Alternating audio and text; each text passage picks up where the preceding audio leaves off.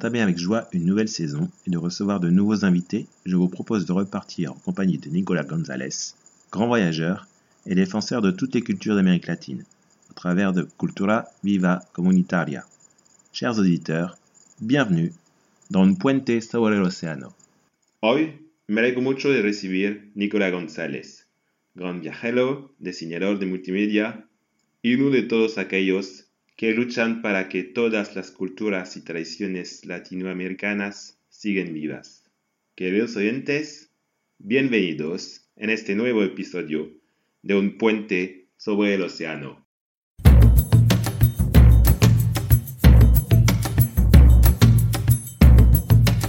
Hola Nico, ¿cómo andas? Hola Gero, acá estamos. Eres un gran viajero y muchos de tus viajes se realizaron gracias a Cultura Viva Comunitaria, un movimiento presente en toda la América Latina. Y su último congreso ocurrió el año pasado en Argentina. ¿De qué se trata exactamente? ¿Y cuáles son los objetivos de este movimiento? Así es. Bueno, para contar un poco, nada, mi nombre es Nicolás González, yo soy de la provincia de Córdoba, que está en el centro de la Argentina. Y bueno, de profesión y de trabajo soy diseñador de multimedia, fotógrafo y también tengo como profesión y como más que nada como hobby el teatro. Y desde ahí que formo parte de la red de teatro comunitario. Siempre me gustó más como esa parte del trabajo como artístico, cultural y sobre todo relacionado a lo social.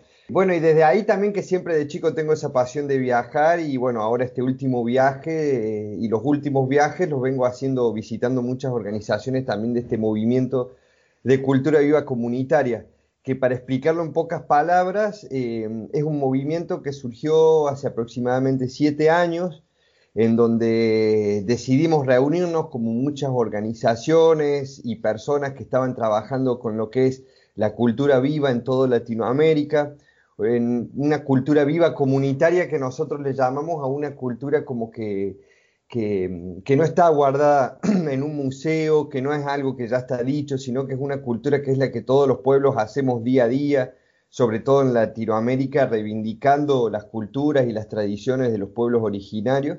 Y bueno, y sobre todo esto, diferentes disciplinas artísticas que se realizan desde la comunidad y para la comunidad. Eh, ya sea teatro comunitario, lo que son las danzas eh, originarias o tradicionales de los diferentes territorios, de los diferentes lugares, lo que son actividades como, como muralismo, espacios culturales independientes, eh, después todas las que son las, las organizaciones y personas que trabajan con todo lo que son las cuestiones de género, bueno, las cuestiones del cuidado de la naturaleza y de una, una alimentación sana. De esa forma, muchas organizaciones, la primera vez que nos juntamos fue en, Bolivia, en el año 2006, si no me equivoco. No, no, 2006 no, 2012, 2012 fue. Que por eso es que ahora ya se están por cumplir este año ocho años de lo que fue el primer congreso.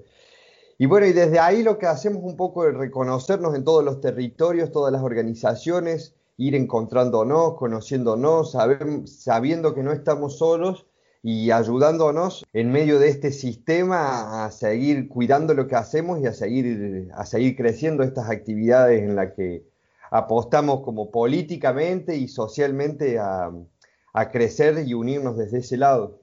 Y me parece también que Cultura Viva Comunitaria trata de proteger las culturas latinoamericanas compartiéndolas. Pero para alguien que no viaje, conocer la riqueza de cada cultura no es tan fácil tal vez debido al cine o a los medios de comunicaciones, algunas son muchas visibles que otras. ¿Dirías que conocer y entender una cultura diferente de la suya es algo muy importante?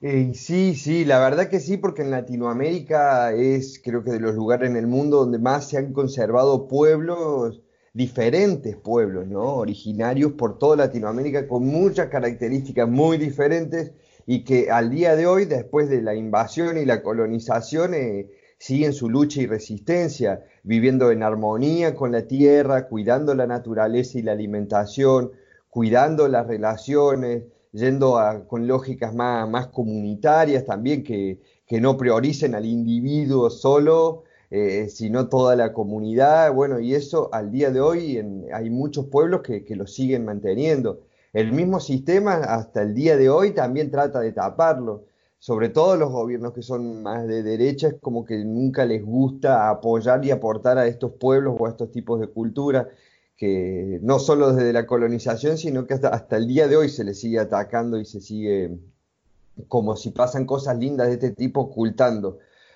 Nosotros en Latinoamérica tenemos, después de la colonización y el saqueo, y es como que siguió una colonización cultural, ¿no? Que hasta el día de hoy sigue entre no solo lo que se nos enseña en las escuelas, sino todo lo que transmiten los medios de comunicación y que han ganado la pantalla de primer plano los poderosos de mostrarnos y llenarnos la cabeza de otra cosa, en donde, bueno, a través de estas redes buscamos revalorizar eso y de esa forma tratar de, protegerlo, cuidarlo y sacar eh, lo mejor de esta forma de vida, de esta forma de cultura para, para nuestras sociedades.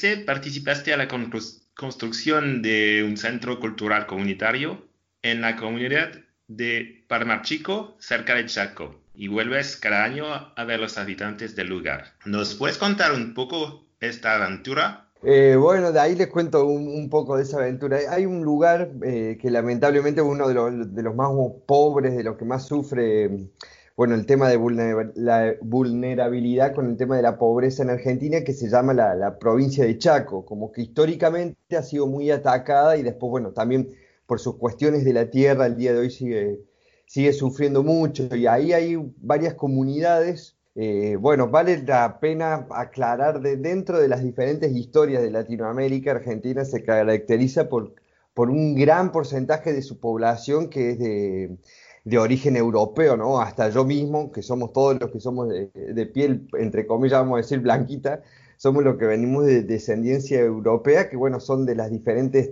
tandas de inmigrantes que vinieron a la Argentina de Europa, sobre todo después de las guerras mundiales y de las crisis fueron ocupando y se les fue repartiendo el territorio argentino. Y en algunos lugares han quedado en, en partes donde al día de hoy no, hace poco ha llegado la luz, por ejemplo, la electricidad, y estas familias con sus costumbres y sus culturas eh, han seguido resistiendo hasta el día de hoy. Después también tenemos lo que son los diferentes grupos indígenas en la Argentina, pero estos son como grupos muy humildes que han quedado viviendo en el monte después de que se los ha traído en un barco desde Europa y no han tenido contacto con mucha gente o, sistemas del Estado, educación, cultura. Bueno, y hace muchos años en el medio del monte del campo hay una escuela rural en donde tuve la suerte de, en un viaje poder conocerla y conocer a los niños que iban a esa escuela. Y bueno, como mucha gente sana y otra forma, con un director que estaba en esa escuela que también era descendiente indígena, entonces entre los dos conversamos y nos hicimos muy amigos pensando en otra forma de educación y de acompañar a la niñez, sobre todo en zonas así tan, tan marginadas y tan, bueno, y también tan rurales, donde tenés que viajar horas y horas para poder llegar a, un pueblo. Entonces desde ahí que me enamoré y también que me gusta mucho el campo y viajar y la forma de vida en los ranchos eh, y sobre todo me gusta mucho la, la educación, también trabajar con los chicos y las chicas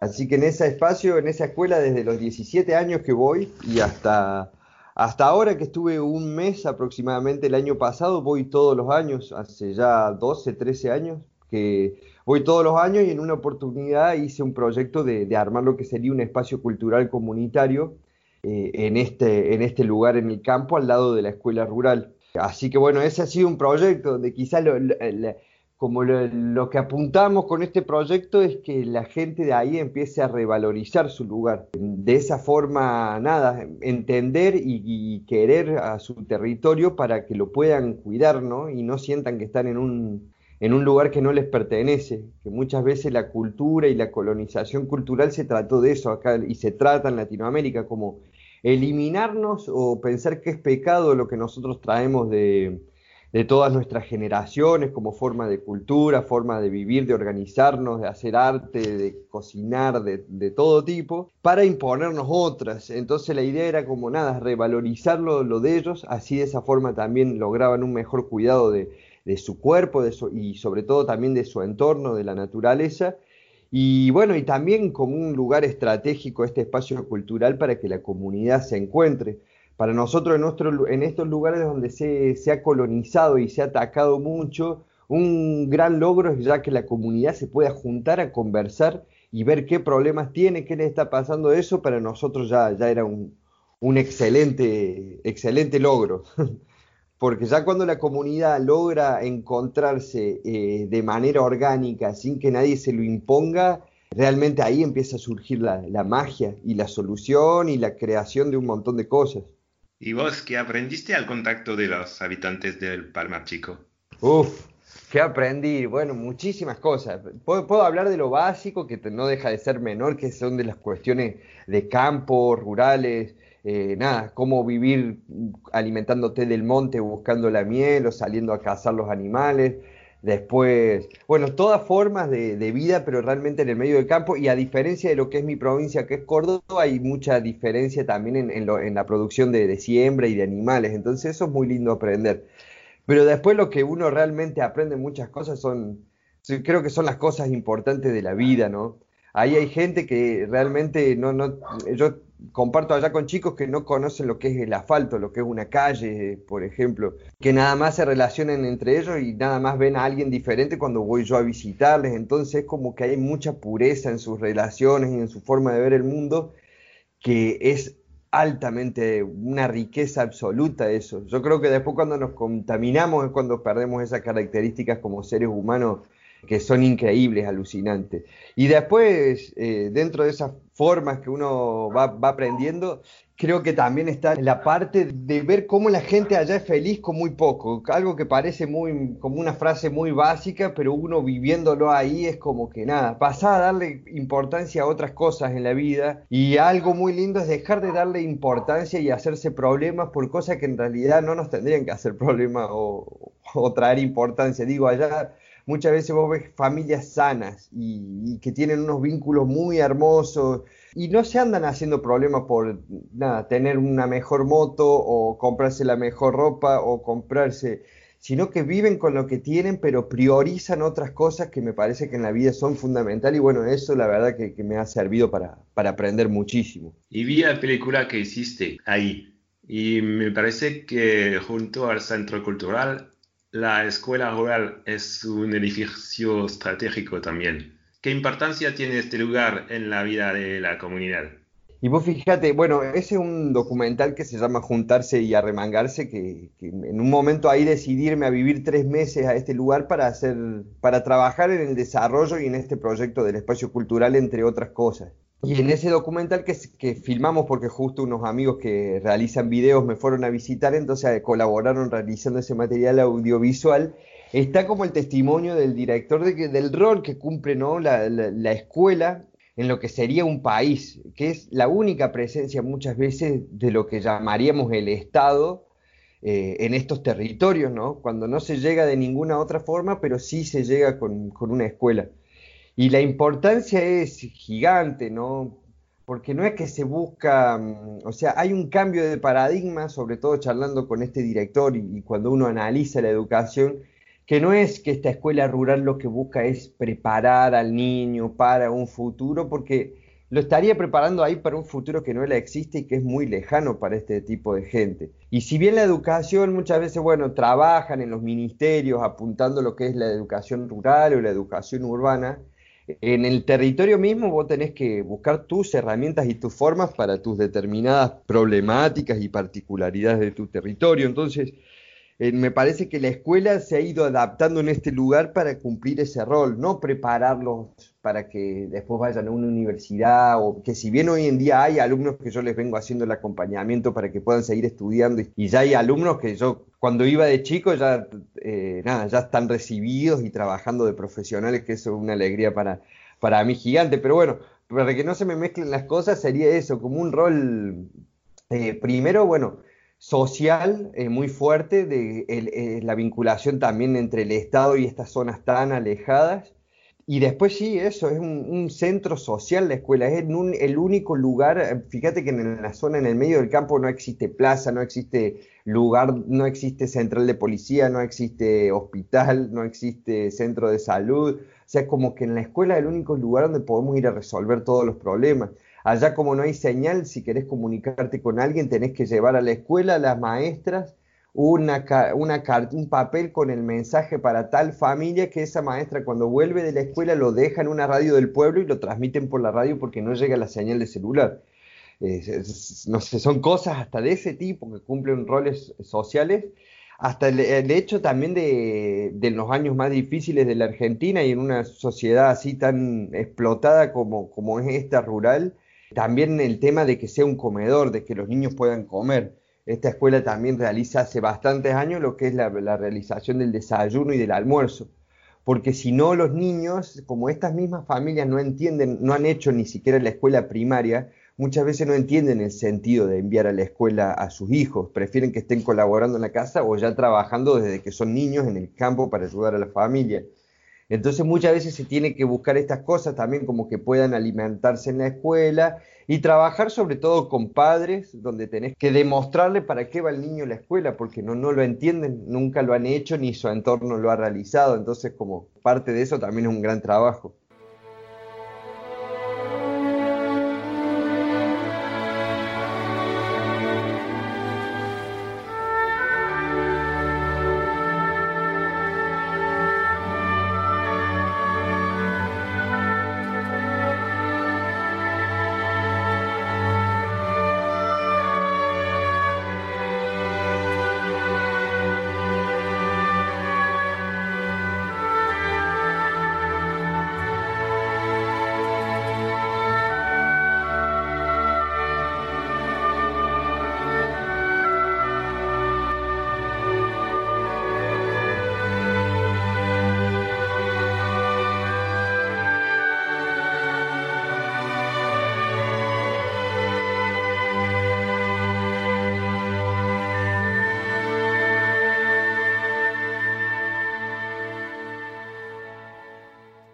Bueno, lamentablemente tenemos que concluir nuestra charla, pero antes de despedirnos, una última pregunta.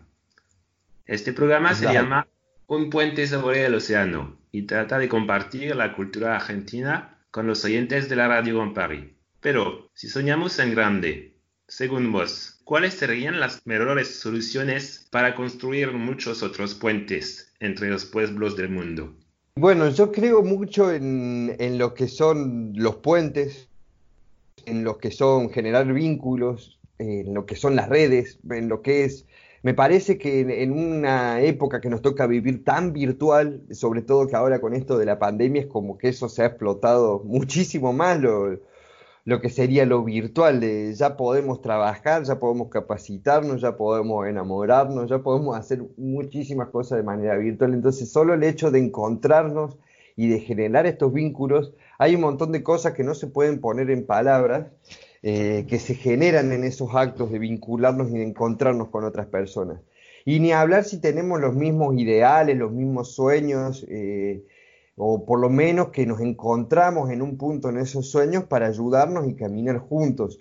Yo creo que la forma es encontrarnos más como hermanos, tratar de, mm, de siempre militar, yo lo que hago es eso, como que la gente con cariño y con amor vaya entendiendo, eh, nada, que hay muchísimas verdades y muchísimas historias y muchísimas formas de vivir mucho más interesantes, más productivas y que nos, hacen mucho mejor como seres humanos que las que parece que son las únicas y que son las que nos impone el sistema.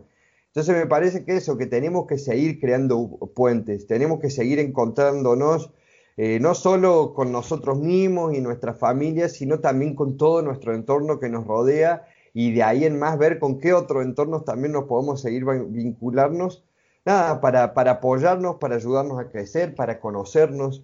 Ya el hecho de conocer otras culturas, bueno, eso los viajeros lo tenemos como muy en, nuestra forma de vida, ya el hecho de, conocer, ya uno aprende un montón. No solo aprende de lo otro, sino que también tiene un punto de comparación con lo, con lo que es uno mismo y su entorno, y eso nos ayuda a analizarnos y ser mejores personas.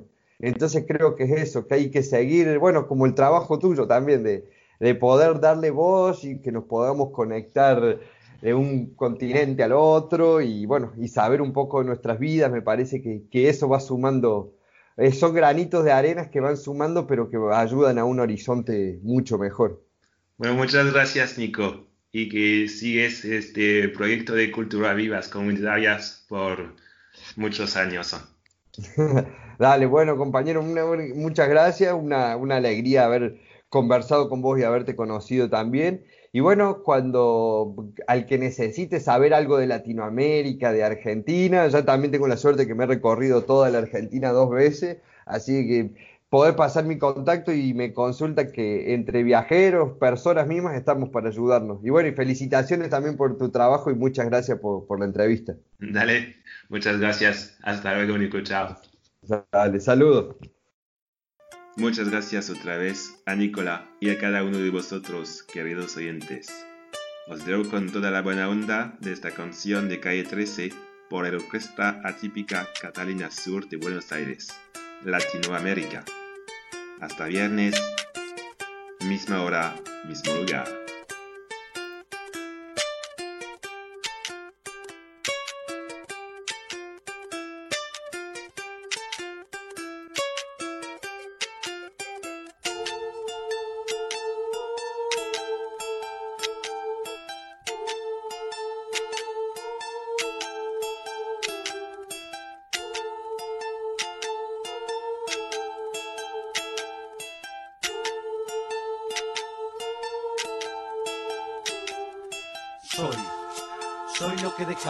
Soy toda la sobra de lo que se robaron. Un pueblo escondido en la cima. Mi piel es de cuero, por eso aguanta cualquier clima. Soy una fábrica de humo, mano de obra campesina para tu consumo. Frente de frío en el medio el verano. El amor en los tiempos de gloria, mi hermano. El sol que nace y el día que muere. Con los mejores atardeceres. Soy el desarrollo en carne viva. Un discurso político sin saliva.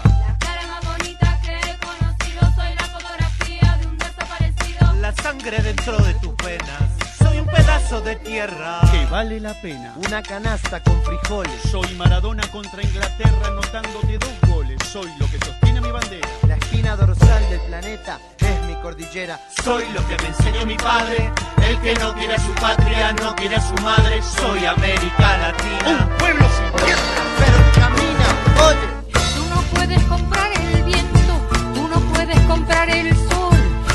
Puedes comprar la lluvia, tú no puedes comprar el calor. Tú no puedes comprar las nubes, tú no puedes comprar los colores, tú no puedes comprar mi alegría, tú no puedes comprar mis dolores. Tú no puedes comprar el viento, tú no puedes comprar el sol, tú no puedes comprar la lluvia, tú no puedes comprar el Tú calor. no puedes comprar las nubes, tú no puedes comprar los colores, tú no puedes comprar mi alegría,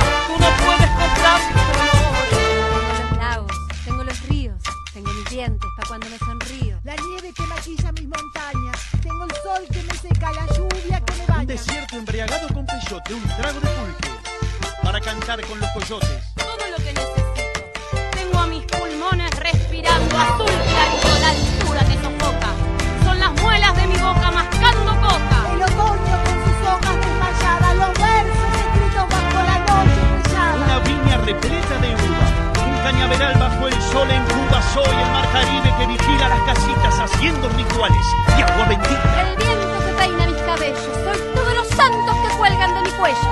El jugo de mi lucha no es artificial porque el abono de mi tierra es natural. Tú no puedes comprar el viento, tú no puedes comprar el sol, tú no puedes comprar la lluvia, tú no puedes comprar el calor. Tú no puedes comprar las nubes, tú no puedes comprar los colores, tú no puedes comprar mi alegría,